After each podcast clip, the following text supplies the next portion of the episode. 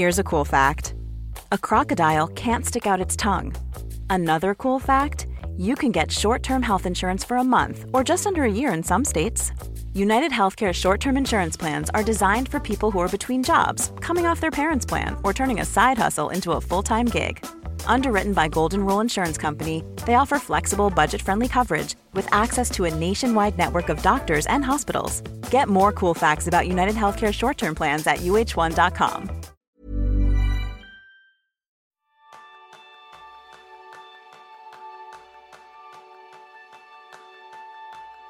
¿Sabes cómo ser una madre o un padre efectivo? Ese es el tema principal del programa de esta semana, donde aprenderás cómo realizar este camino con tus hijos de la mano de Rafa Guerrero Tomás. Rafa es licenciado en Psicología Clínica de la Salud por la Universidad Complutense de Madrid, doctor en Educación y máster en Psicoterapia Breve. Especializado en la psicología educativa, el TDAH, trastornos del aprendizaje y problemas de conducto, así como psicoterapia breve con niños y adolescentes. Ha escrito más de 15 libros y cuentos dedicados a temas como el TDAH, el apego, las funciones ejecutivas, la regulación emocional, desarrollo cerebral. Y en la actualidad es director de Darwin Psicólogos, un centro especializado en problemas de gestión emocional, trauma, apego y TDAH. Todo un referente a vuestra disposición. Bienvenidos a un nuevo episodio de Kenso, el podcast donde descubrirás cómo vivir la efectividad para ser más feliz. Yo soy Jeroen Sánchez, aprendiz en no controlar mis emociones. Y yo soy Kiko Gonzalo, aprendiz en ser padre primerizo. Bienvenido, Rafa. ¿Qué tal, Kike? ¿Qué tal, Jerún? Nada, un verdadero placer estar aquí con, con, vosotros. Así que nada, muchísimas gracias por, por invitarme. Así que nada, vamos a por ello, ¿no? Vamos, vamos a por ello porque además eh, comentábamos antes de la entrevista que yo tengo muchísimas ganas de hablar, de conversar con Rafa porque le llevo siguiendo muchísimo tiempo. De hecho, hay que felicitarle porque ahora en el mes de febrero se va a cumplir un año del lanzamiento de su podcast que os lo recomiendo de, de, corazón, tan fácil como buscar el podcast de Rafa, de Rafa Guerrero, seguirle en las redes, porque yo creo que nos aporta una educación tanto a padres como lo que podemos hacer para nuestros hijos cercana, de persona a persona, y yo creo que eso se agradece mucho. Así que, Rafa, la primera pregunta, ¿tú en qué eres aprendiz? Uf, pues yo en todo, en todo. Eh, la verdad que la labor de, de, padre, la labor de psicoterapeuta, bueno, pues esto lo, es algo que estamos constantemente actualizándonos, ¿no? ¿no? ¿no? soy experto en nada y soy aprendiz de, de absolutamente todo, Kike. Y, y, la verdad que es un placer, ¿eh? Es un placer. El poder acompañar a muchas familias eh, y aprender de, de, todas las eh, familias, los chiquitines, los adolescentes que veo en consulta y, bueno, pues eh, eh participando en podcasts como, como el vuestro, eh, con formaciones, con cursos, es decir, al final eh, aprendo, ap aprendo muchísimo. No, no, sé si soy yo el que aprende más que, que, el, resto, ¿no? Así que bueno, soy aprendiz absolutamente todo y ya te digo, y muy, muy honrado, muy orgulloso de, de poder seguir eh, aprendiendo y como decía Einstein, ¿no? Que, que nunca perdamos la, la, bendita curiosidad, ¿no? Así que disfrutando mucho, disfrutando mucho, Quique. Una pregunta que me viene ahora mismo, así ya improvisada a la cabeza. ¿Cuál ha sido eh, contabas antes de todo lo que has aprendido, ¿cuál ha sido ese momento en el que has dicho, me merece la pena hacer lo que estoy haciendo? Ese momento que seguro que has tenido muchos, pero alguno que te haya marcado personalmente, Rafa? Uf, a ver, en psicoterapia, Quique, como sabes, hay momentos eh, muy bonitos, pero hay momentos también muy duros, ¿no? Momentos muy duros. Eh, yo creo que, bueno, ha, ha, habido, sí, sí, sí, ha, ha habido eh, momentos, eh, sesiones en psicoterapia tremendamente duros, ¿no? Cuando ves a mamás, a papás y a chiquitines pasar, pasarlo tan, tan mal, ¿no?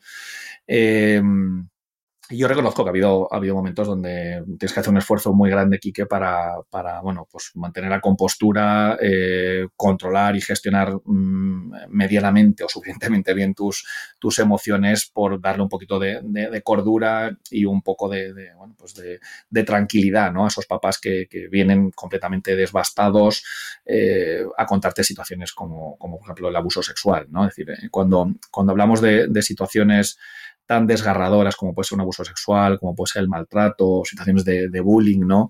Eh, o, hasta incluso adolescentes eh, muy, muy enganchados y muy dependientes a, determinadas sustancias o hasta incluso los videojuegos.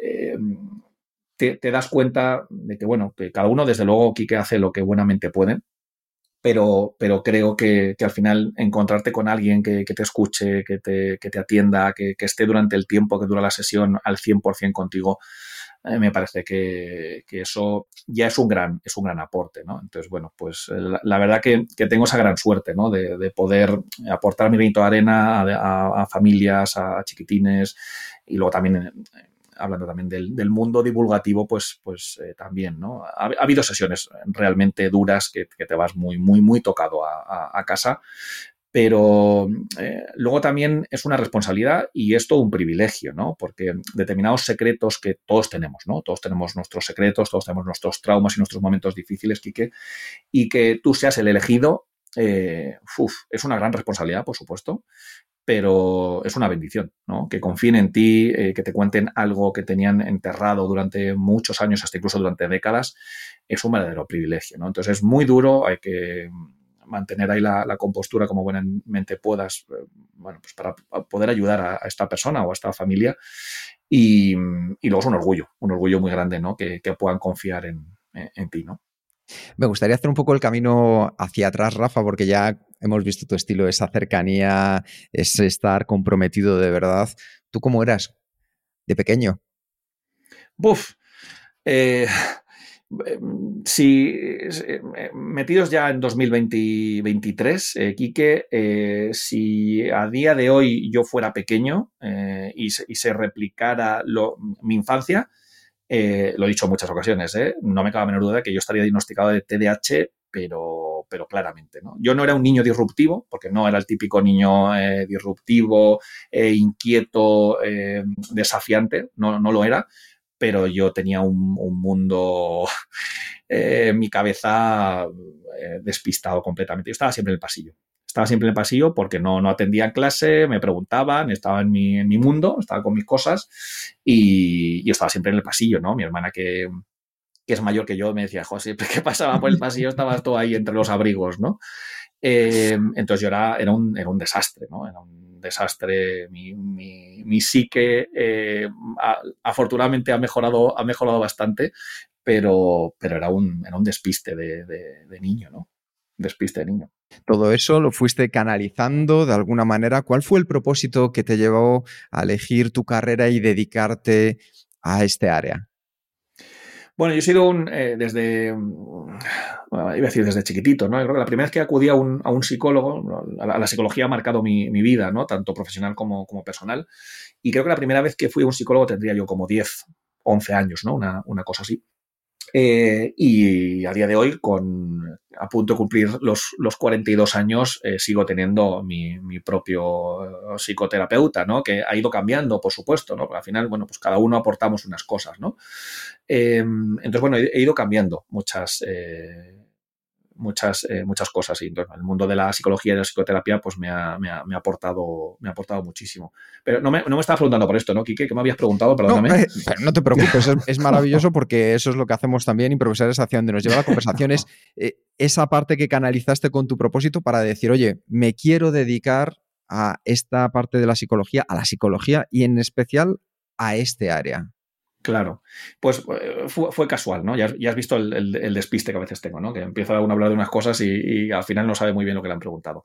Eh, fue casual, fue casual. Eh, ya te digo que mis, mis primeros años, ¿no? Lo que en, nuestra época era, era EGB, pues yo sacaba los estudios raspado, ¿no? Lo siguiente, ¿no? somos dos. Existía, sí, ¿no? Cuando existía septiembre, bueno, pues yo era un fijo en septiembre, siempre se me esperaba en, septiembre y me pasaba los veranos pues, con mi, libro de sociales o el de naturales o el de matemáticas, ¿no? Y, es cierto que, poquito a poco eh, hubo, un acontecimiento en mi vida que para mí fue muy importante y es cuando em, empecé a, bueno, pasando un día por, por, un polideportivo, vi que estaban haciendo unas pruebas en baloncesto con 15 años, ¿eh, Quique? O sea, que no, no, no era pequeñito, con 15 años. Eh, y bueno, pues me, cogieron en el equipo y a partir de ahí yo eh, pegué un estirón metafórico muy, muy, importante, ¿no? Eh, con la socialización, con los amigos, con el enganche al, baloncesto, ¿no? Y la vida la vida, la vida sana y, saludable, ¿no? Y a partir de ahí, bueno, pues mi, vida en todos los aspectos, incluso la académica, pues se configuró bastante, ¿no? Hasta el punto de, sacar bastante, o sea, buenas notas en, la antigua selectividad, ¿no? que ahora es la, la, EBAU. Y, una vez que, tuve la, nota de, la, selectividad, yo me estaba debatiendo entre, fíjate, ¿eh? entre psicología y, publicidad. Mi tía es psicóloga en Valencia, entonces, bueno, yo he tenido mucha relación con, mi tía, a día de hoy la sigo teniendo, y bueno, pues, pues la, psicología siempre me, me, había tocado mucho, ¿no? Hablaba mucho con ella y, y me gustaba mucho. Pero fíjate, al final decidí hacer psicología y no publicidad porque un buen, amigo, un buen amigo de mis padres, un gran publicista en, España, me dijo que si quería ser un buen publicista me tenía que ir a Estados Unidos. Y dije, bueno, pues ya está, pues por descartes. no me quiero ir a Estados Unidos, me quedo en España eh, y hago, hago psicología. Y, la verdad que los cinco años, la, antigua licenciatura, yo me lo pasé muy bien. Lo, disfruté mucho, aprendí bastantes cosas, no lo suficiente como para poder ejercer, pero disfruté mucho, me, gustó mucho el ambiente, me gustó mucho la, psicología y, luego empecé a dar tumbos, ¿no? Pues empecé a hacer un poquito de psicoanálisis, hice un máster en psicoanálisis, hice psicología del deporte, empecé a tocar muchos, muchos palos porque... Eh, bueno, pues me sentía muy cojo, ¿no? Como para poder ponerme delante de un, paciente. Y al final acabé, pues, eh, haciendo un máster en la Sociedad Española de Medicina Psicosomática y Psicoterapia con José Luis Marín y Begoña Aznárez, y ellos fueron mis maestros. Eh, te estoy hablando de hace 10 años de todo esto, eh, que, decir que no, no, hace, no hace tantísimo tiempo. Y, ahí encontré ¿no? Eh, la, importancia del apego, la importancia de, de, la gestión emocional y fueron ellos los que, los que me dieron ese... Los que me dieron lo que yo andaba buscando, es decir, que, que ellos no venían vendiendo absolutamente nada, sino que yo encontré lo que llevaba tantos años buscando. ¿no? Y eso es a lo que, a lo que me dedico. Qué maravilloso ese viaje. Sí, sí, sí, la verdad que es muy, es muy bonito, ¿no? Porque al final no consiste en, convencer a los demás, Quique, consiste en que tú encuentres, ¿no? Cuál es tu, eh, cuál es tu destino, cuál es tu misión en la, en la, en la vida, ¿no? Y la encontré mm, hace dos días, eh, em, hace, hace muy poquito, ¿no? Qué bueno. Pues la verdad es que con esto es maravilloso. Y yo solo tengo una pregunta antes de que pase Jerún, una última pregunta en, este, en esta sección y es, echando la vista atrás, ahora que decías con esos 42 a la, a la vuelta de la esquina, ¿cuál es el mayor aprendizaje que agradecerías a tus padres? Wow, pues aquí yo a mis padres eh, les eh, agradecería y les sigo agradezco, eh, les sigo agradeciendo muchas cosas, ¿no?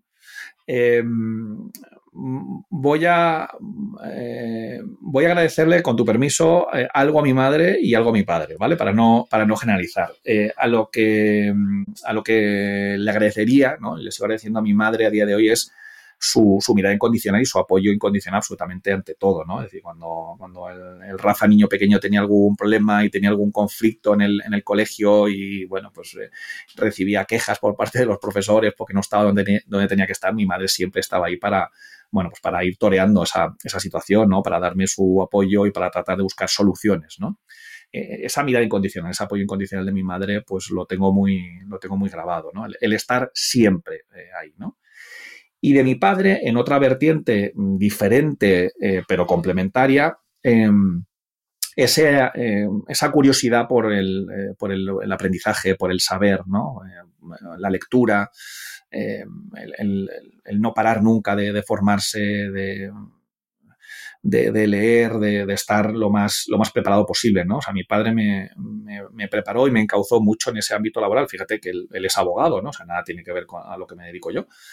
Pero, eh, pero ese es el gran aprendizaje que, yo heredé ¿no? de, mi, de mi padre. la lucha, el esfuerzo, el sacrificio, la orientación ¿no? hacia, hacia, hacia, la, hacia la psicología, la confidencialidad, ¿no? que también tiene mucho que ver con esa parte de, abogacía.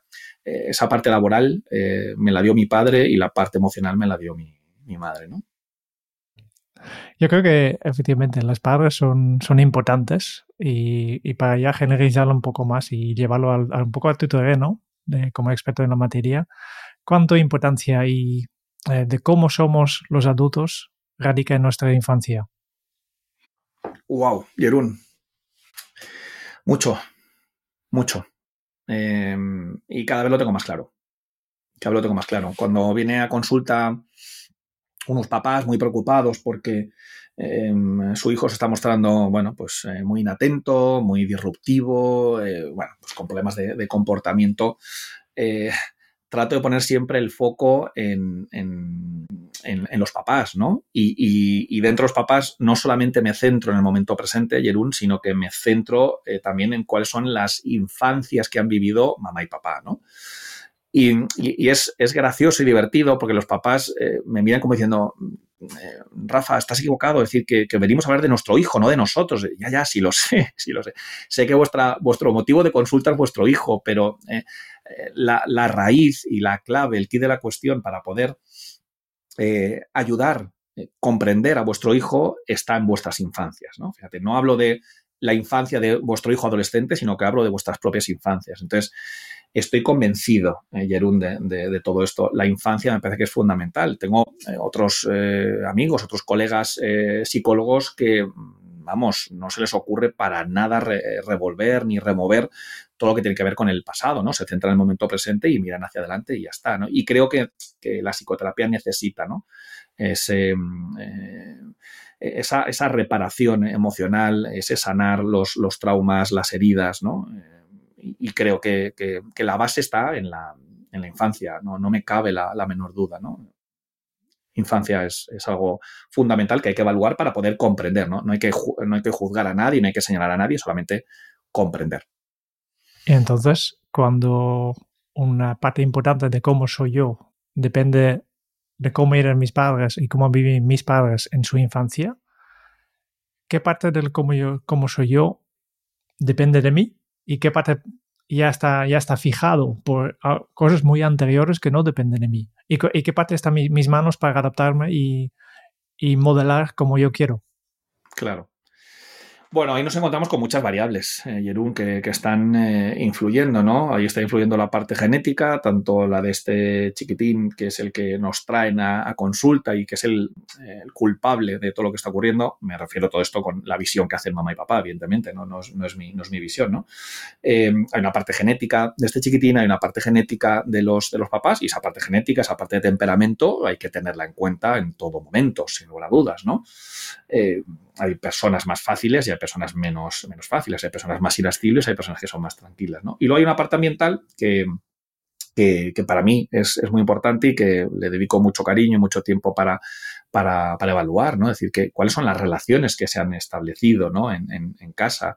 Eh, bueno, pues tengamos en cuenta y preguntemos... Eh, eh, en, este, en este niño que lo está pasando mal y que tiene una serie de síntomas, bueno, pues cómo reaccionan habitualmente mamá y papá eh, cada vez que eh, este niño no cumple con una expectativa o cada vez que este niño, pues, eh, sin querer, le da con el codo al vaso de agua y lo tira y lo derrama en la, en la mesa, ¿no? Es decir, cómo reaccionan tus padres cuando cometes un error, cómo reaccionan tus padres cuando cometes un acierto, cuando consigues esos, esas expectativas, esos objetivos que ellos te han, te han planteado, cómo reaccionan tus padres cuando tienes un conflicto con algún compañero, qué es lo que te dicen, ¿Qué es, a qué atienden, dónde ponen, digamos, el, el, ojo, ¿no? Eh, ¿Qué es lo importante? ¿El rendimiento o lo importante es cómo tú te sientes, ¿no?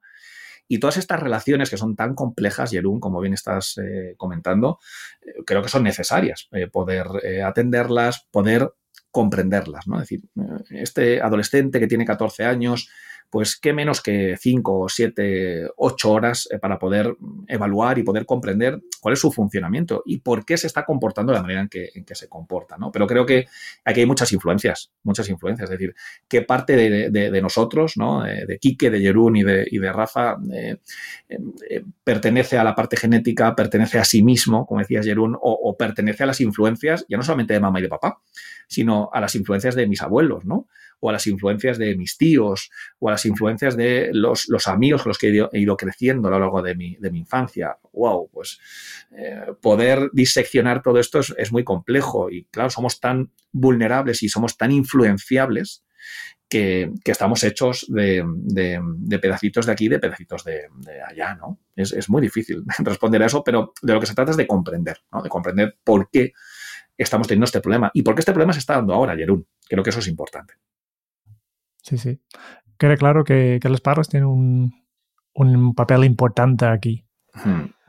Y tiene que ver un poco lo que están haciendo. Y, yo creo que eh, es una pregunta que, que la hago por aquí, que ya porque es un punto de, de ese padre. porque seguramente aquí que ya te han dicho alguna vez de eh, vendrá ahora un niño y no viene con un libro de instrucciones. y por tanto, Rafa, si tuvieras que escribir este manual de instrucciones para Kike, ¿en qué pilares lo basarías? Bueno, escribir un manual de instrucciones es algo muy, eh, muy complejo, ¿no? Yo siempre digo que, eh, que, escribo libros eh, para, para, mamás, papás, profesionales y maestros y cuentos para los chiquitines, pero también para los papás, ¿no? Y al final lo que, lo que yo trato de, de, transmitir en los libros, pues no deja de ser con un lenguaje sencillo, claro y lo más práctico posible, bueno, pues tanto explicaciones, Jerún, como herramientas que puedan servir a los papás, ¿no? a, los, a los lectores. Eh, pero siempre digo, esto está dirigido a la mayoría. Que esté dirigido a la mayoría no quiere decir que esto le pueda servir a Kik, ¿no? Es decir, que al final eh, yo estoy seguro que, y, me consta, ¿no? Que, que eh, lee mucho, se, informa mucho, se forma a muchos niveles, pero al final la mayor eh, influencia va a tener que ver con, eh, con sus padres, con su entorno, con su infancia, ¿no? Y luego, por supuesto, también eh, lo que pueda aportar en este caso la, mamá, ¿no? También con su infancia, con sus duelos, con sus momentos de, de, sus momentos traumáticos. Es decir, todo esto va, a influir, ¿no? Y es lo que tenemos grabado a fuego, ¿no? Ahora tratamos de desaprender eh, determinados aspectos que no nos gustan o que no son respetuosos o que no comulgamos con ellos para poder aprender otras cosas. Y ese proceso, pues ya sabemos que es muy, que es muy complejo. ¿no? Pero bueno, eh, por, que no penséis que estoy evadiendo la, pregunta, ¿no? la respuesta a la pregunta de, de Jerún, eh, para mí lo, básico y lo más importante tiene que ver con bueno, pues ser consciente de nuestras infancias, ser consciente de, de nuestros logros, de cómo han sido nuestros padres, de cuáles han sido nuestras heridas, ver si están suficientemente atendidas, sanadas o no, y luego atender mucho a lo que tiene que ver con el apego, eh, eh, la conciencia emocional, eh, tener recursos para gestionar las, las, emociones de nuestros, de nuestros chiquitines, ¿no? Estando siempre al servicio de sus, de sus necesidades y, bueno, pues tratando de, acompañar y de validar esas emociones y esas necesidades que tienen nuestros, nuestros niños, ¿no? Esto es muy genérico, desde luego, y cada uno lo tiene que aterrizar a su, a su manera, a su campo, pero sobre todo aquí lo importante, eh, Quique, es eh, que cada uno esté convencido. No, no, es que eh, Alberto Soler ha dicho que, no es que Rafa Guerrero ha dicho co. Fenomenal, si al final se trata de que tú estés convencido, ¿no? Porque hacer algo, porque lo ha dicho no sé quién, por mucho que lo sigas y por mucho que lo admires, al final, pues estás haciendo algo que no estás convencido, ¿no? Entonces, si haces algo, pues lo tienes que hacer convencido en la crianza y en la vida, ¿no? Pero, pero es difícil, ¿no? Porque consiste en aterrizar todo lo que uno ha aprendido, todo lo que uno ha vivido, las expectativas que tiene muchas veces están como muy, eh, están en, contra, ¿no? Y claro, ahora poner todo esto en marcha, pues es, eh, es algo difícil. Es muy difícil, la paternidad y la maternidad es muy difícil. A mí me gusta mucho el concepto de, de aterrizar y hablabas del apego. Yo cuando te escucho, cuando te leo, le pones ese pequeño adjetivo que es tan pequeño como enorme en cuanto al impacto que tiene, que es el descubrimiento del apego seguro en la crianza. Un concepto que yo creo que ya está presente durante esta entrevista, que ya lo vas eh, dejando en pequeñas perlas, pero por ponerlo y aterrizarlo del todo, ¿qué es para ti y en qué pilares se basa para que nosotros lo podamos construir con nuestros hijos y a nuestro alrededor? Bueno, aquí hay, aquí hay dos cosas, Quique. Eh, está la, parte explicativa, que yo te lo explico encantado de la vida ahora, ahora mismo, ¿no? es decir, cómo se puede poner en marcha un apego seguro, pero luego está la parte práctica, que es un poco la que va a determinar, ¿vale? Entonces, eh, la parte explicativa, la parte teórica. Bueno, pues eh, el apego seguro es la manera que tenemos de vincularnos de una manera sana, segura y respetuosa con nuestros, con nuestros hijos, ¿no? Hablemos de un chiquitín de dos días, de dos semanas, de dos años o eh, de siete años, ¿no?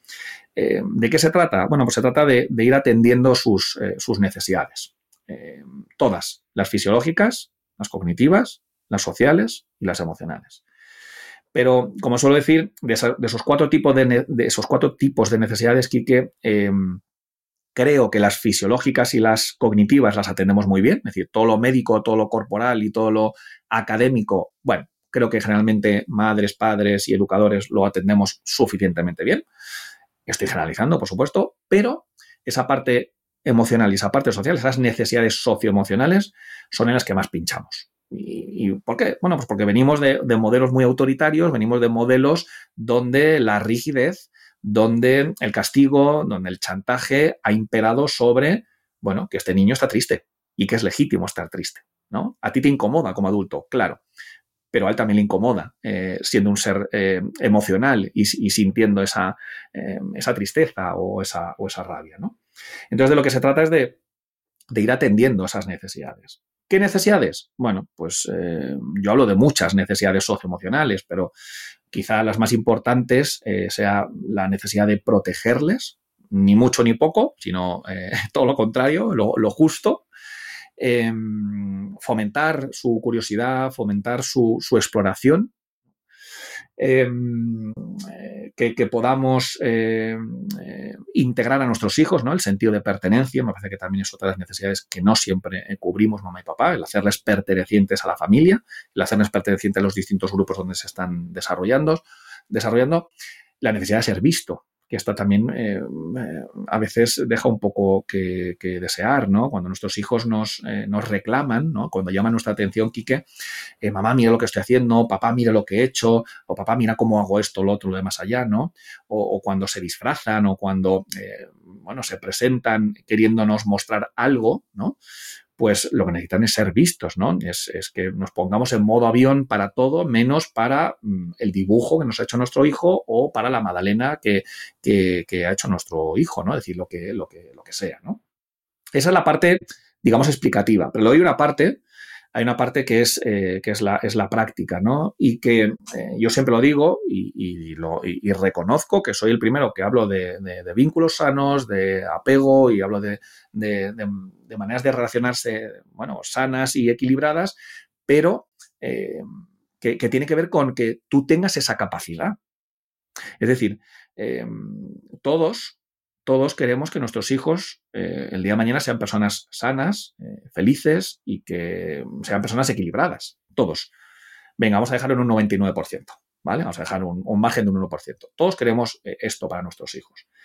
Pero lo que la investigación nos demuestra aquí que es que solamente, y repito, solamente un 55, un 60% de la población mundial es capaz de desarrollar un apego seguro. Con lo cual, está habiendo un 40% de padres que quieren pero no pueden. Y esta es la parte aplicada que estoy diciendo, ¿no? Esta segunda parte, que no consiste en querer, que no consiste en leerse eh, todos los libros sobre crianza respetuosa, todos los libros sobre apego y, e ir a cursos y formaciones, que eso es necesario, pero no es suficiente. Porque necesitamos, Quique, tener, eh, yo lo digo así, ¿no? Metafóricamente, una aplicación cerebral que te permita, por ejemplo, empatizar. O sea, no consiste en que tú quieras empatizar, consiste en que puedas empatizar. Eh, no consiste en que quieras eh, regular el miedo de tu hijo, sino consiste en que tengas estrategias y que realmente puedas regular el miedo de tu hijo. Y entonces para esto vuelvo otra vez a las preguntas eh, que hacía Jerún hace, hace, unos minutos, ¿no? ¿Y aquí qué papel pinta la infancia? ¿Qué, papel tiene la infancia? Y digo, mucho, mucho. Porque yo como adulto, Quique, voy a ser capaz de poder empatizar con mi hijo solo si, repito, solo si alguien ha empatizado conmigo. Es decir, esto con los idiomas lo entendemos. Mm, si me pedís que esta entrevista la hagamos en croata, yo digo, mira chicos, os lo agradezco, puede ser muy divertido, pero yo el croata, no sé vosotros, pero yo no lo domino. Es decir, no tengo la aplicación cerebral del croata. No la tengo. Y me decís, hombre, venga, Rafa, tírate el rollo. digo, que no, que no, que no consiste en querer que consiste en que pueda. Y no puedo, no tengo la aplicación cerebral del croata, tengo la del castellano.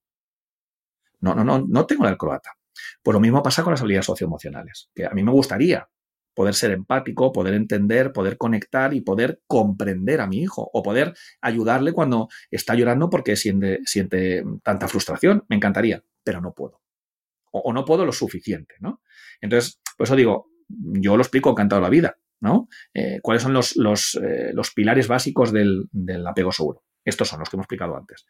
Pero que no consiste en saberlos, sino consiste en poder ponerlos en marcha, consiste en, esa parte práctica que, no todos eh, lo, tenemos, no, todos tenemos esas aplicaciones cerebrales. Sí, y, hay un viaje entiendo que es, como decías tú, personal, de crecimiento, de formación, de saber dónde estamos y dónde no estamos en cada uno de ellos. Porque las emociones, Rafa, hay un momento que se pueden llegar a transformar en sentimientos y creo que ahí estamos muy confundidos a veces de, ese camino, de cómo se llegan a esas cosas. ¿Nos lo puedes compartir para entenderlo bien y a partir de aquí empezar a trabajar en estos aspectos que nos estabas comentando? Claro, claro. Em, habitualmente, Quique, como sabes, tendemos a hablar de, bueno, pues emociones, afectos, sentimientos, y lo metemos todo como dentro de un mismo saco y decimos, bueno, pues es todo lo mismo, ¿no? Son, son sinónimos. No, eh, la, emoción es básica. La emoción es, un impulso, es algo reactiva, es, inconsciente, que nos aporta una información sobre em, algo que estamos sintiendo. ¿no? Yo, siempre que, hablo de las, de las emociones y de ese aporte de información, siempre me acuerdo de eh, la serie de, dibujos, ¿no? De Érase una vez el cuerpo humano, ¿no? Entonces, que venían corriendo, ¿no? Con ese, esa especie de pergamino con una información que abrían y entonces veían que, ¿no? Eh, qué información era la que, la que querían transmitir a determinada parte del, del cuerpo, ¿no? Pues cualquier emoción que estemos experimentando, y esto es común para todos, niños, adolescentes y adultos, hombres, mujeres, altos, bajos, más delgados, menos delgados, todos cuando sentimos una emoción en concreto, esa emoción nos aporta una información. Por ejemplo, cada vez que cualquiera de nosotros tres o cualquier persona que nos está escuchando ahora mismo en este, en este podcast eh, siente una emoción que se llama miedo, es porque tú percibes peligro. Ojo, percibes. No estoy diciendo hay peligro, sino que yo lo percibo. Es decir, podemos estar nosotros tres eh, en la calle y vosotros estáis, os, sentís súper seguros por el contexto en el que estamos y yo de repente digo, oye chicos, mira, yo me voy a marchar a mi casa porque, eh, no sé, estoy inquieto, eh, siento miedo. En fin, yo percibo miedo y vosotros percibís seguridad. Estamos en el mismo contexto. Pero una, de las características importantes de, de, las emociones es que son subjetivas. Por lo tanto, el miedo cada vez que sentimos miedo, y por eso hay que interpretar el cuerpo, ¿no? Em, se activa el tren inferior, se activan las piernas, empezamos a temblar, nos ponemos más pálidos. Eh, todos esos son señales de que estoy sintiendo miedo. Cuando sentimos miedo, lo que nos tenemos que preguntar es em, ¿por qué te sientes desprotegido? O, qué hace o quién te hace sentirte desprotegido. Y por eso lo que haces cuando sientes miedo es tratar de protegerte. Habitualmente te proteges huyendo, ¿no? Con el miedo. Esa es la clave del miedo. Por ejemplo, la rabia es eh, injusticia. Si estás rabioso, pregúntate quién o qué te ha hecho sentir eh, tratado de manera injusta. O, qué es lo que no has conseguido, qué te habías propuesto que no has conseguido. Cuando sientes eh, una emoción como es la pena o la tristeza, has perdido algo. Entonces, planteate qué has perdido. Cuando decimos, jo, es que estoy así un poco como desanimado, estoy como un poco depre, estoy como con pena, triste. Vale, fenomenal, para. ¿Qué has perdido? No, no he perdido nada. No, no he perdido a nadie. No, no, algo has perdido. Y a lo mejor has perdido la posibilidad, y, no, y nos puede parecer una tontería, ¿eh, Kike? A lo mejor has perdido la posibilidad de salir esta tarde con un amigo a correr a la calle, pero es como, como, como está nevando o como está lloviendo, tú dices, jo, pues estoy un poco así como desanimado. Pero, hombre, no, va a ser por lo de salir con tu amigo, o sea, no, no salir con tu amigo a correr. Joder, pues menuda tontería. Bueno, pues yo tenía mucha ilusión y íbamos a después a tomarnos unas cañas, no sé qué. Bueno, pues puede parecer una tontería, pero para mí, pues oye, pues qué pena, ¿no? Me había hecho la idea de esto. Entonces, ¿qué he perdido? Dejar de hacer un plan que me apetecía mucho. Joder, si lo, eso lo puedes hacer mañana o pasado mañana. Sí, pero quería hacer hoy. O sea, siempre que tomamos una decisión o nos obligan a tomar una decisión, Quique, siempre aparece una emoción que se llama tristeza. ¿Qué has perdido? Pues he perdido no ir al teatro porque he decidido con mi mujer ir al cine. Fenomenal, disfruta del cine. Pero has perdido algo. Siempre que decidimos, tomamos, o sea, siempre que decidimos, aparece la, aparece la, pena, ¿no? Entonces, esas son las emociones. Luego, hay algo que es mucho más complejo, que es el sentimiento, los sentimientos. Y entonces el sentimiento, vamos a elaborar una, una, eh, una fórmula matemática que sería, el sentimiento es lo mismo que una emoción, que ya hemos explicado lo que es, más una manera de pensar, más una cognición, más una creencia, llámalo como, como quieras. Entonces la frustración no es una emoción, la frustración es un sentimiento hipercomplejo. Yo estoy frustrado porque eh, le he echado una, carrera a Jerún y me ha ganado. Y el hecho de que yo me planteara ganarle a Jerún y no le he ganado, eso me hace sentir rabia. Pero es que encima Jerún es tan rápido, es tan rápido que tengo el pensamiento, seguramente sea inconsciente, ¿eh? tengo el pensamiento de que yo a este tío no le gano jamás en la vida. Y entonces me siento un frustrado en cuanto a echarle carreras a Jerún. Fijaos qué cosa tan, tan, tan concreta y tan, ¿no? Pero a la vez tan compleja. Entonces, lo que tengo que hacer ahí para cambiar ese sentimiento de frustración es cambiar el pensamiento. Pero para cambiar el pensamiento tengo que ser consciente. Y a lo mejor lo que me tengo que plantear es em, disfrutar o, echarme una carrera a mí mismo cuando corra eh, contra, contra Jerún, o tengo que buscarme otro oponente que esté a mi altura. Es decir, tengo que cambiar la manera de estructurar todo esto. Pero eso es un sentimiento que es súper complejo. La emoción dura segundos y el sentimiento puede durar toda la vida. Toda la vida. Es la segunda vez que, hablas de, identificar, de pensar, de reflexionar, que antes has hablado de, para las padres, ¿no? Para, para conocer realmente de dónde vienes tú. Y yo creo que en la sociedad actual dedicamos muy poco tiempo a, a, esta reflexión, a este tipo de reflexiones de qué estoy sintiendo, de dónde vengo yo, eh, cómo es que estoy así, ¿no? Y yo creo que especialmente por los niños es importante, ¿no? Cuando desde el primer momento de vida cuando ya empezamos a experimentar estas emociones, exactamente, ¿qué podemos hacer para identificar estas emociones y, y convivir con ellos de manera sana? Bueno, Jerún, se nota, se nota que hoy estás en un día eh, alegre y que estás motivado, porque cuando dices eh, dedicamos poquito tiempo, yo diría, no dedicamos nada de tiempo a conectar con las emociones. Y digo, hoy, hoy Jerún ha tenido, hoy tiene, tiene buen día, hoy está de buen, está de buen ánimo, hoy, hoy ve el, el, vaso medio, medio lleno, ¿no? yo siempre, yo siempre. Eh, bien, bien, bien, ¿no? Y me parece, me parece fantástico. pero es verdad que dedicamos muy poquito tiempo dedicamos un poquito tiempo. Y esto, bueno, pues eh, eh, ya, ha sido, ya viendo que para mí es una parte fundamental, ¿no? Algo tan, tan básico, pero a la vez tan complejo, eh, Yerún, como es el hecho de, em, de decirle a tu hijo lo que está sintiendo. Fíjate que para esto, ¿no? lo preguntaba antes Kike tienes que hacer un proceso empático, tienes que meterte en la cabeza del otro. fíjate que, hablamos de esto como si fuera súper fácil, pero la empatía implica que te desactivas de ti, de lo que tú sientes, de lo que tú eres, de tu historia, para poder conectar con la historia y para poder conectar con lo que siente el otro, dejándote a ti a un lado. Esto es muy difícil, ¿eh? Esto es ponerte a ti en modo avión para conectar con la wifi de tu hijo. ¡Wow! Esto no es tarea sencilla, ¿vale? Entonces, de eso se trata, ¿no? De conectar con tu hijo, de entenderle, de comprenderle y yo, creo que lo primero que tenemos que hacer es decirle a, o sea, calmar, por supuesto. Y una vez que hemos calmado y hemos tranquilizado a nuestro hijo, ya estamos en disposición de decirle, cariño, eh, has sentido mucho miedo. O, no sentías mucha pena por esto, por lo otro, por lo demás allá. ¿no? Es decir, dar una narrativa. Y eso es lo que decías, eh, hacer conciencia. Eso es hacer conciencia. Mm, contarle el cuento o contarle la historia de lo que acaba de ocurrir estás muy triste, cariño, porque eh, íbamos a ir al cumpleaños de, tu primo, pero al final, mira, nos tenemos que ir al pueblo porque el abuelo se ha puesto malo, lo que sea, ¿no?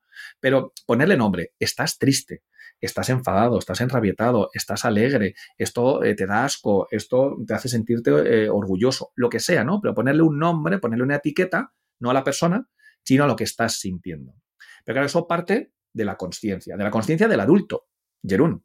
Es decir, todo proceso de construir la inteligencia emocional en nuestros hijos parte de un, padre, una madre, una estructura familiar, la que sea, que sean emocionalmente inteligentes. Porque volvemos otra vez al idioma del croata. Si yo no sé croata, no le puedo enseñar croata a mi hijo.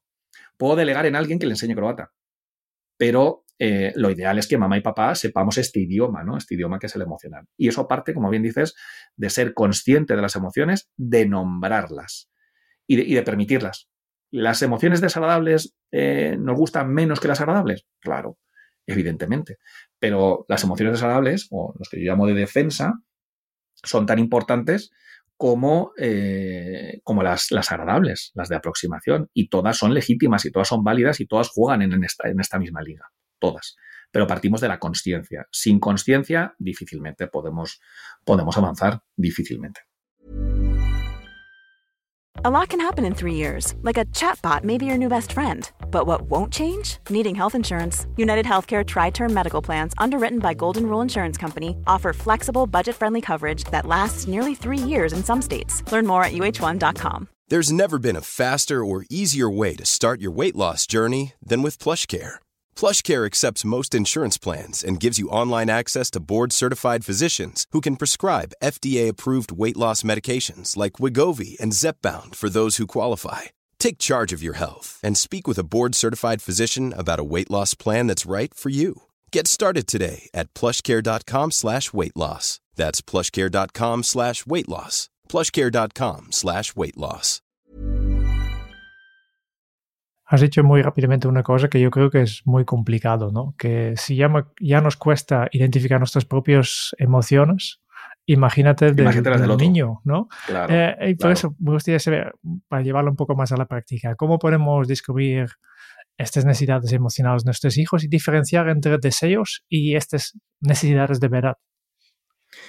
Bueno, eh, me parece que es fundamental eh, que, seamos capaces de, diferenciar entre lo que es una necesidad y lo que es un, deseo. ¿no? Esto se ve muy bien a nivel, cerebral, pero claro, cuando nuestro hijo está llorando y nos está pidiendo algo, no sabemos si porque lo quiere o porque lo necesita, estamos como para llevarle a un hospital para que le hagan una resonancia y veamos qué parte del cerebro está activa y cuál no. ¿no? pero eh, es, muy claro, ¿no? Cerebralmente hablando. Cuando un niño tiene una necesidad, su, cerebro inferior es el que está más, es el que está más activo. Eh, y cuando uno tiene un deseo, es su cerebro superior el que está más, más activo. ¿Qué es una necesidad? Bueno, pues todas aquellas, todos aquellos aspectos que, que, necesitamos para sobrevivir, Jerún, y que necesitamos no solamente para sobrevivir, sino para tener una buena salud mental. Algunas de ellas ya las hemos comentado antes, ¿no? La necesidad, de ser protegido, la necesidad de eh, sentirse perteneciente a la familia o a un grupo, la necesidad de que te regulen tus emociones, eso es otra necesidad, no es ningún capricho, no es ninguna tontería. Eh, la necesidad de fomentar tu identidad, eres diferente a mamá y a papá, aunque seas hijo de ellos. Eh, la necesidad de, de, que te estimulen emocional, cognitiva y socialmente la necesidad de ser vistos, la necesidad de que te fomenten tu, eh, curiosidad y tu carácter eh, explorador. El resto, el resto son deseos, son caprichos, que ojo, también son legítimos, ¿eh? También son legítimos. Pero por eso creo que es importante que mamá y papá en todo momento sepamos diferenciar cuando mi hijo me está llorando y me está pidiendo algo, esto que me pide, si es una necesidad o es un, o es un deseo, ¿no? Muchas veces el que les miremos, el que les dediquemos un tiempo, el que les abracemos o estemos físicamente con ellos, eh, es, una, es una necesidad, ¿no? Y, el resto son, son deseos, son caprichos, bueno, pues que de vez en cuando está bien que, se les concedan, igual que nos, concedemos nosotros mismos, ¿no? Pero esa distinción creo que es, eh, creo que es importante. Rafa, hay una mirada incondicional que tenemos hacia nuestros hijos. Pensamos que al final son los más listos, los más guapos, los más altos. Eh, hay un momento también que al final yo creo que eso parte de unas gafas distorsionadas de ver la realidad a la que nos está llevando una sociedad en la que estamos viviendo que hace que pensemos que todos están cortados por el mismo patrón, que sean los más guapos, los más listos, los más inteligentes, los que mejor juegan. Sin embargo, mi pregunta es, ¿cuán importante es descubrir cómo son tus hijos y fomentar la diferenciación entre ellos, en verlos cómo son en realidad mm. y poder fomentar esa diferencia que les hace distintos al resto en cualquiera de sus aspectos. Mm, fundamental, Quique, fundamental. De, hecho, mm, acabo de comentar que una de las necesidades básicas que tiene el ser humano es la necesidad, la necesidad de la diferenciación. Eres diferente. Eres diferente a tus hermanos eres diferente al resto de los niños, eres diferente a tu padre, eres diferente a tu madre, es diferente en algunos aspectos, evidentemente, ¿vale? No, no, no eres un ser que vienes de Marte ni vienes de Saturno, ¿no? Eres diferente en algunos aspectos y coincides o te pareces en otros muchos a tus padres, a tus hermanos, a tus amigos y a tus profesores. Claro, claro que sí. Pero hay que fomentar esa, esa, esa diferenciación, ¿no? Por cierto, esas gafas ¿no? que, tú comentabas, eh, que, tenemos los padres en esa manera de mirar a nuestros hijos, que seamos conscientes que nuestros hijos también la tienen con nosotros, ¿no? Es decir, eh, no solamente es que nosotros veamos a nuestros hijos como los mejores, los más guapos, los más bonitos y los más buenas personas del mundo, sino que nuestros hijos también nos ven de esa manera a nosotros. Eh, sobre todo cuando hablamos de, de, niños que están por debajo del pensamiento crítico, ¿no? Que están en el pensamiento mágico. Em, creen a pies juntillas, y esto es un mecanismo de defensa, que su mamá y su papá son los más listos, los más sabios, los más capaces. Y fíjate lo que voy a decir ahora, independientemente de lo que hagan o de lo que no hagan. Es decir, el niño que está siendo eh, víctima de maltrato o que está siendo víctima, está siendo víctima de abuso sexual, sigue pensando que su padre y que su madre son los más capaces, son los más aptos para hacerse cargo de él. ¿Os imagináis lo terrorífico que sería que un niño fuera consciente de que no está en las mejores manos? Sería terrorífico, ¿no? Entonces, al final, los niños, debido a ese pensamiento mágico y debido a esa eh, a esa fase egocéntrica en la que se encuentran cuando son pequeños, todo, todo, eh, es decir, cómo está mi padre o mi madre de ánimo, depende de mí. Si mi padre hoy viene muy contento del trabajo porque le han subido el sueldo o se va a presentar a un, eh, a un nuevo puesto o viene de una entrevista que le ilusiona más que el trabajo en el que está, el niño de cinco años va a decir, jo, qué bien, qué bien me ha ido en el cole fíjate mi padre qué contento está conmigo. Y al contrario, ¿no? Si yo veo a mamá y a papá discutir, no discuten por eh, eh, diferencias de, oye, si el año que viene cambiamos a nuestros hijos de colegio o no, sino que están discutiendo porque algo he hecho yo que está mal, ¿no? El defectuoso soy, soy yo. Entonces, todo esto parte una vez más de la, de la conciencia, ¿no? De, que seamos conscientes de, bueno, pues que queremos mucho a nuestros hijos, que damos todo por ellos, pero eso nos ciega nos ciegan muchas, eh, muchas ocasiones. Por lo tanto, hablar con nuestras parejas, eh, hablar con amigos cercanos eh, de, estos, bueno, pues de, cómo criamos, de cómo educamos, me parece que es, que es fundamental, ¿no? El, hacer conciencia de todo eso y, bueno, y, fomentar determinados aspectos en nuestros hijos, no por quiénes somos nosotros, sino por quiénes son ellos, ¿no? A mí me encantaría que mi hijo eh, pues le gustara jugar al fútbol y al baloncesto. Pero el caso es que no le gusta el fútbol y baloncesto. Bueno, pues, pues mi hijo va a escalada. ¿Y por qué va a escalada? ¿Porque a su padre le gusta la escalada? No, su padre no ha hecho escalada en su vida, pero es que a él sí que le gusta la escalada. Entonces, ahí tenemos que elaborar muchos duelos, Quique. Muchos duelos. Eh, jo, pues que eh, yo que mido casi dos metros, pues yo soy de baloncesto, soy tú. Pero tu hijo no. Ya, pero a mí me haría mucha ilusión que mi hijo jugara. Ya, pues chico, te lo apañas como buenamente puedas porque es tu ilusión. La ilusión de tu hijo es ir eh, a, la, a, hacer escalada, que eso es lo que le gusta a día de hoy, ¿no? Bueno, pues y hay que elaborar duelos. Relacionado con estos eh, límites que a veces nos autoimponemos, vemos que en una sociedad hiperconectada con la tecnología, pues una de las hormonas de la felicidad que se libera es claramente la dopamina, que lleva pues esa pequeña adicción a que continuemos con los TikTok, los Reels, los Instagram de turno. Y voy a volver a tu, a tu infancia con esto, Rafa. Y es que yo creo que a día de hoy es muy común escuchar diagnósticos de trastorno por déficit de atención e hiperactividad, el TDA, TDAH. Y te quería preguntar, ¿es real?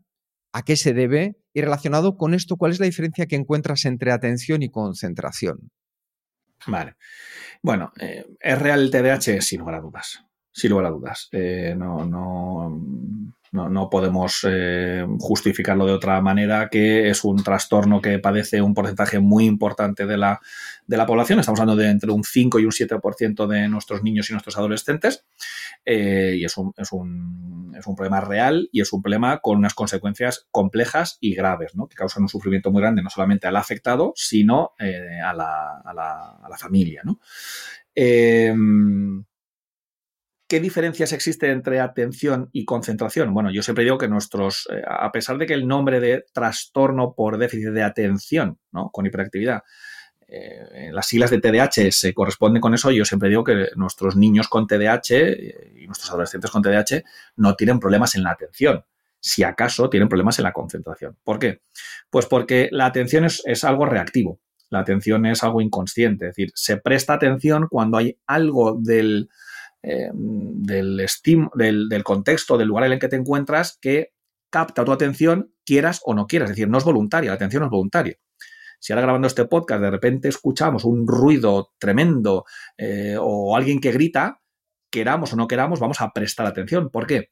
Porque ese grito, ese ruido, eh, activa nuestro cerebro de supervivencia y entonces nos enfocamos de manera inconsciente y automática hacia ese estímulo que pone en peligro la supervivencia de alguien y seguramente también la nuestra. ¿vale? Es un proceso atencional. Es el estímulo quien te capta a ti. No captas tú al estímulo. Y la concentración es lo contrario. La concentración es un aspecto donde yo voluntariamente, conscientemente, no digo de manera motivada, ¿eh? porque cuando yo me pongo a hacer los deberes de física, seguramente eh, no me apetezca.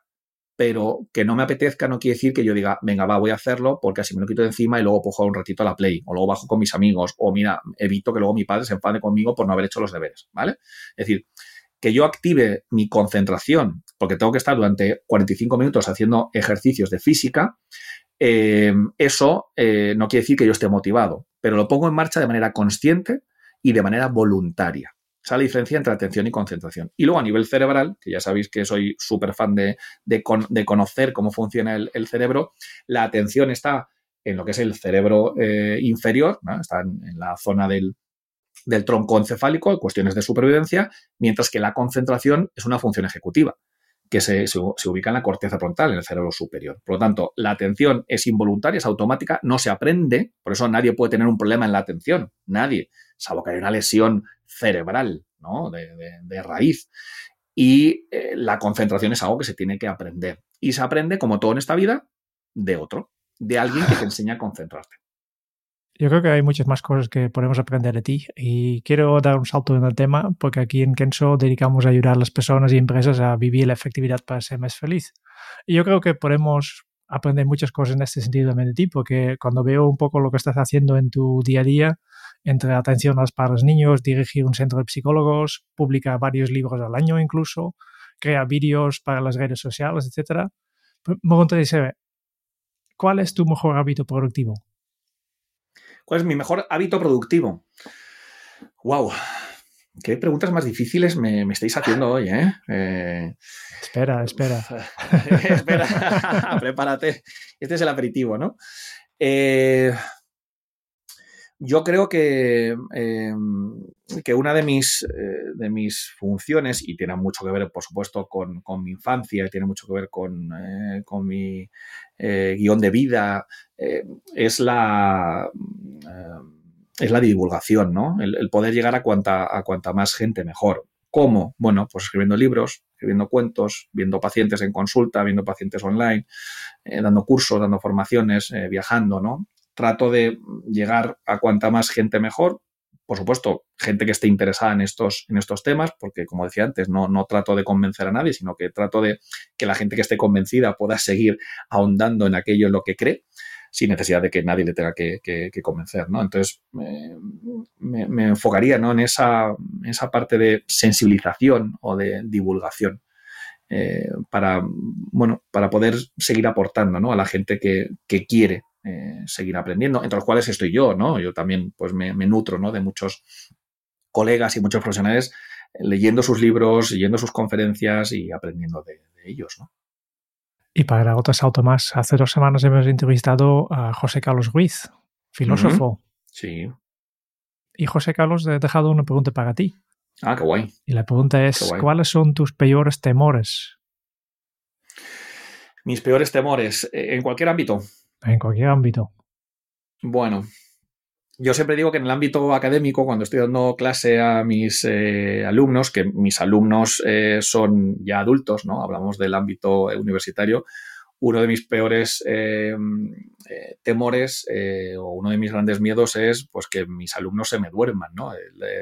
El, darme la vuelta para apuntar algo en la pizarra y que cuando gire estén todos durmiendo o que se hayan marchado corriendo, ¿no? Ese sería uno de mis, de mis peores temores. Y luego, bueno, pues en mi vida, digamos, eh, familiar o, personal, bueno, pues eh, siempre uno tiene el miedo, ¿no? De, cómo lo está haciendo eh, con sus hijos, si somos suficientemente buenos, como decía Winnicott, o, no. Y, ese es también otro, por supuesto, de mis, de mis muchos miedos que, tengo, ¿no? El, no ser suficientemente bueno o el no estar en los, los momentos en los que mis, mis hijos me, me necesitan, ¿no? Muy bien.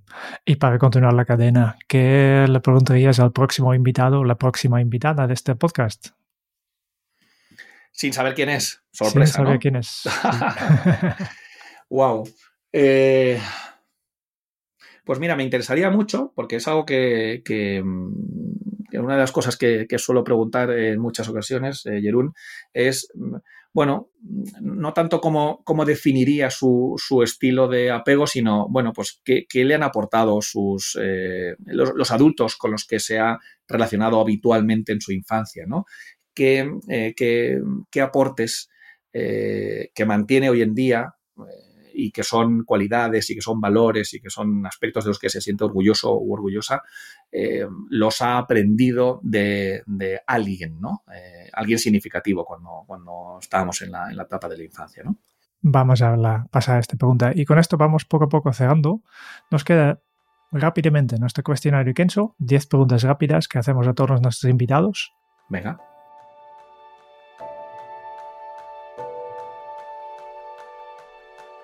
Y la primera pregunta que tengo para ti es, si tuvieras que compartir un solo aprendizaje de todo lo que has vivido hasta ahora, ¿cuál sería?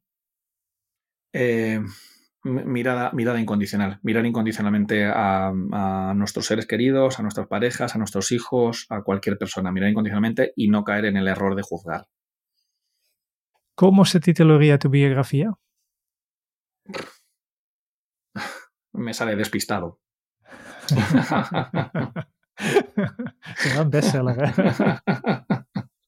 ¿Cuál es el libro que más has regalado? Y aquí obviamente descartamos todos tus libros. Sí, sí, sí, no, no, eh, pues no, están. Yo no, no, no, regalo mis libros. Eh, pues hay un libro que me recomendó mi buena amiga Marian Rojas Estapé, eh, que es de Alice Miller y es El cuerpo nunca miente. Y este lo he regalado mm, y a quien se lo regaló le desregulo. Y, soy consciente de que le regulo como me desregulo a mí, ¿no? Pero este libro que me recomendó Marian lo regaló mucho. Alice Miller, El cuerpo nunca miente. ¿A quién te gustaría o te hubiera gustado conocer? Eh, Joaquín Sabina. Mm, Hablando de, Sabina, ¿qué canción pones a todo volumen para subir el ánimo?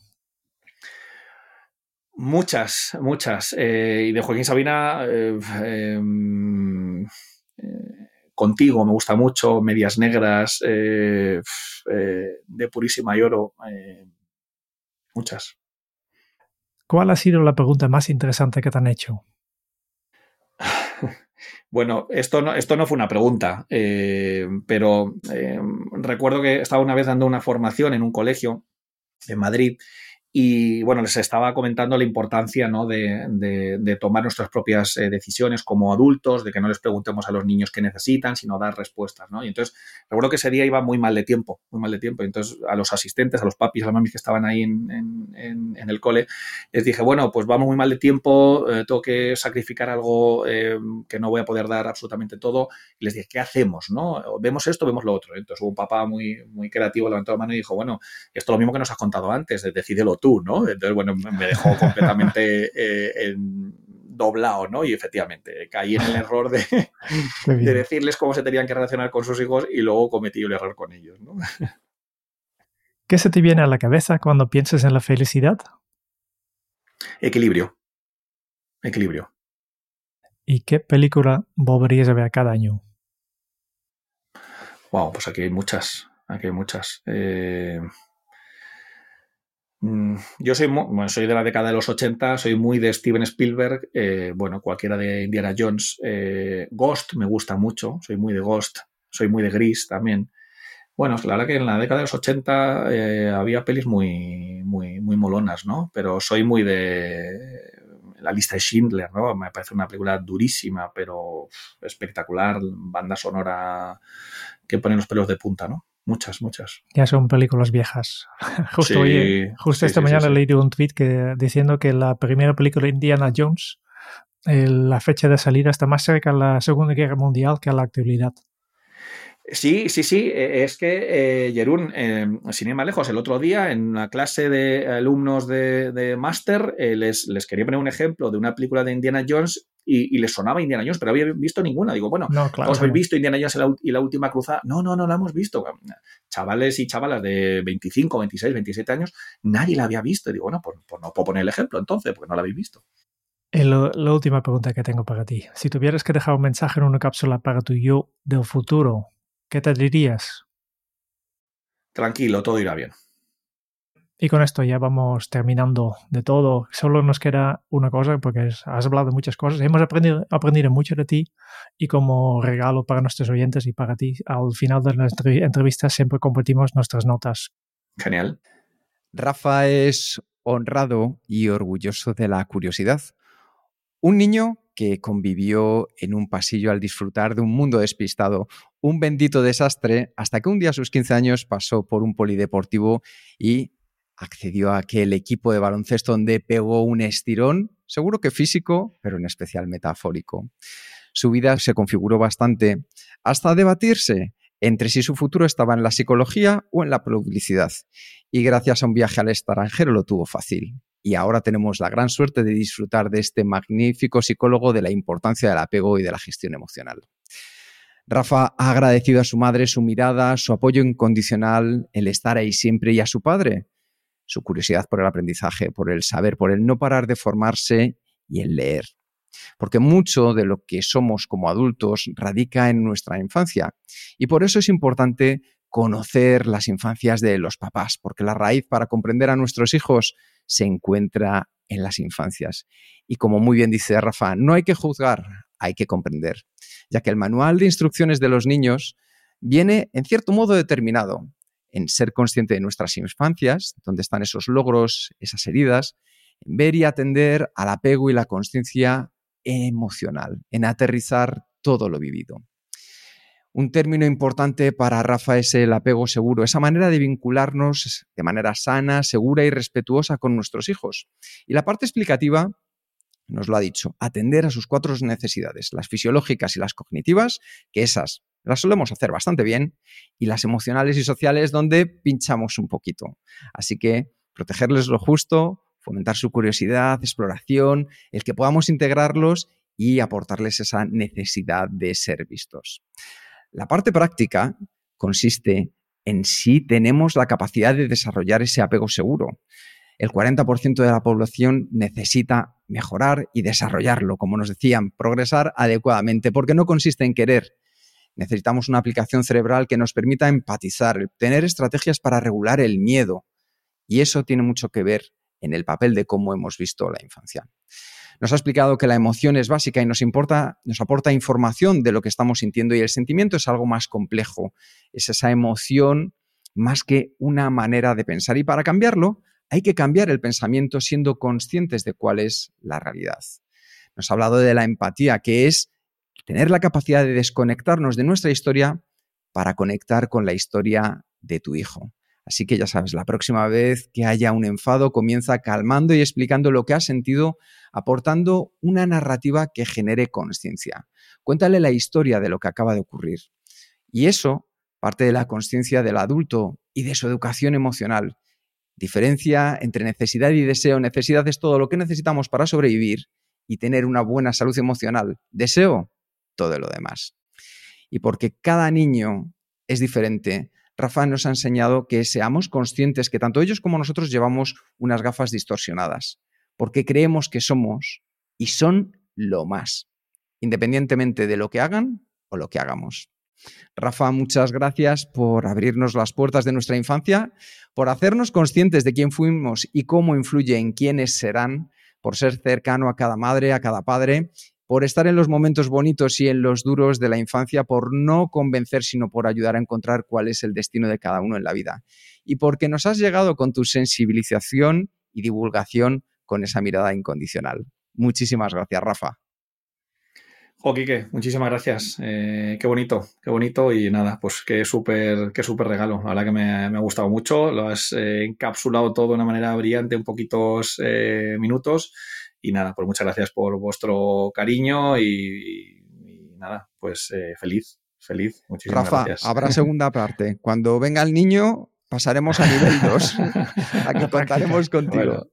estaré, estaré encantado, que me ha, me ha, gustado mucho estar aquí con vosotros, así que, así que nada, espero que, que pueda eh, aportar y que pueda ayudarle a, a los, eh, a los oyentes de, del podcast de, de, Kenso y nada, pues será, será un, un, un placer que exista una segunda parte. Seguro que sí. Muchas gracias por escuchar el podcast de Kenso. Si te ha gustado, te agradeceríamos que te suscribas al podcast, lo compartas en tus redes sociales o dejes tu reseña de 5 estrellas para ayudarnos a llegar a más oyentes. Y si quieres conocer más sobre Kenso y cómo podemos acompañarte a ti, tu equipo o tu organización en el camino hacia la efectividad personal, puedes visitar nuestra web kenso.es. Te esperamos la semana que viene en el próximo episodio del podcast de Kenso. Donde Kike y Jerún buscarán más pistas sobre cómo vivir la efectividad para ser más feliz. Y hasta entonces, ahora es un buen momento para poner en práctica un nuevo hábito Kenso. Sé consciente de tu infancia para afianzar su futuro. Nos escuchamos pronto. Chao. Hasta luego.